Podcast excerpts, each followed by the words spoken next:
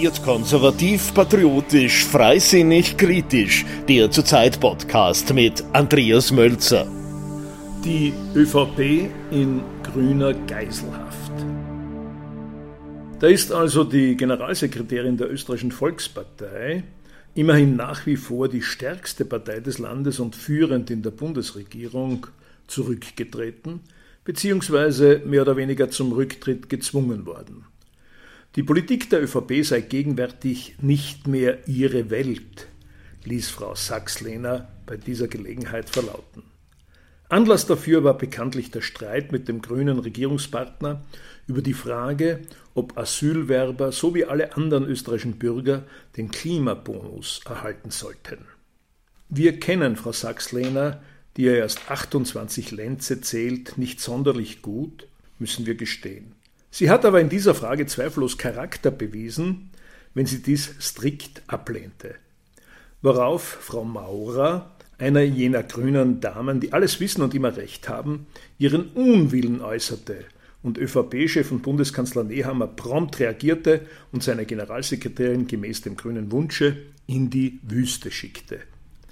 Und damit hat sich wieder einmal gezeigt, wer in dieser Republik gegenwärtig das Sagen hat nämlich jene sektoide Gruppe von grün lackierten Postmarxisten, die in den Meinungsumfragen kaum 10 Prozent der Österreicher hinter sich haben, allerdings 90 Prozent des politischen Geschehens diktieren.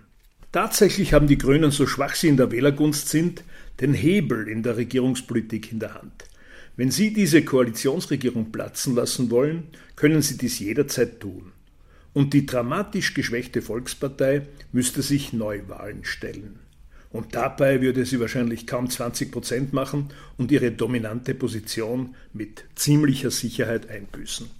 Nun wissen wir, dass der reguläre Termin für Neuwahlen erst in zwei Jahren wäre, und die ÖVP hofft natürlich darauf, dass sich in diesem Zeitraum alles wieder zum Besseren für sie wenden könnte und will sich daher gegenwärtig um keinen Preis in vorgezogene Wahlen treiben lassen. Zu diesem Zwecke ist sie natürlich bereit, jedes ihrer Grundprinzipien und natürlich auch kleine Generalsekretärinnen zu opfern. Dass sie damit keineswegs den eigenen Machterhalt verlängert, sondern nur ihre Erpressbarkeit durch den grünen Koalitionspartner, ist den führenden Exponenten der großen Regierungspartei offenbar nicht bewusst. Tatsächlich befindet sich die Volkspartei ganz real in der Geiselhaft der links-linken Grünen.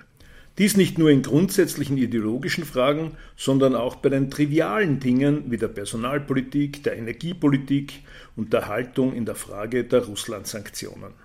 Natürlich sind die meisten Spitzenpolitiker der ÖVP ohne dies längst vom linksgrünen Zeitgeist angekränkelt und dementsprechend jünger der Political Correctness. Sie sollten aber dennoch wissen, dass sie ihren kurzzeitigen Höhenflug unter Sebastian Kurz nur der Tatsache verdanken, dass sie auf rechte Themen gesetzt haben. Auf eine restriktive Asylpolitik, auf innere Sicherheit, auf konservative Familienpolitik und Patriotismus. Wenn Sie dies nun aufgeben, wie Frau Sachs-Lehner unterstellt, verzichten Sie natürlich auch auf Ihr Erfolgsrezept der letzten beiden Nationalratswahlen. Dass die ÖVP gegenwärtig in den Umfragen bei kaum 20 Prozent liegt und dass sie, wie in ihrem Kernland Oberösterreich, von der FPÖ bereits überholt wird, ist eine Folge dieser Entwicklung. Apropos FPÖ. Diese könnte durch diese verfehlte Strategie der Volkspartei massiv profitieren. Zum einen ist es natürlich die multiple Krise unserer Tage, die massive Inflation, die verfehlten Russland-Sanktionen und die zögerliche Unfähigkeit der Regierung, welche der freiheitlichen Opposition Höhenflüge ermöglicht. Zum anderen wird nunmehr jenes Wählerpotenzial, das die Volkspartei unter Kurz von der FPÖ erobern konnte, wieder frei. Es liegt nun an der Spitze, insbesondere an Parteichef Herbert Kickl, durch konsequente konservative Politik dieses Wählerpotenzial zu überzeugen.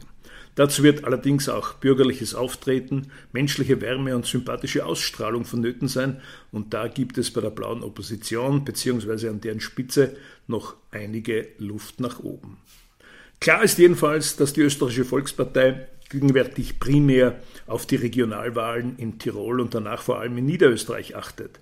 Da kann sie einen Bruch der Regierungskoalition nicht wirklich brauchen, wiewohl sie damit ihre Geiselhaft gegenüber den Grünen bis ins Unerträgliche zu verlängern scheint. Nun wissen politische Beobachter zu sagen, dass die ÖVP bei diesen Regionalwahlen samt und sonders dramatisch verlieren wird. Umso weniger könnte sie gegenwärtig den Machtverlust auf Bundesebene durch vorgezogene Neuwahlen verkraften. Und damit lautet die schwarze Parole Augen zu und durch, auch wenn die Grünen noch so verrückte linke Projekte auf unsere Kosten durchsetzen.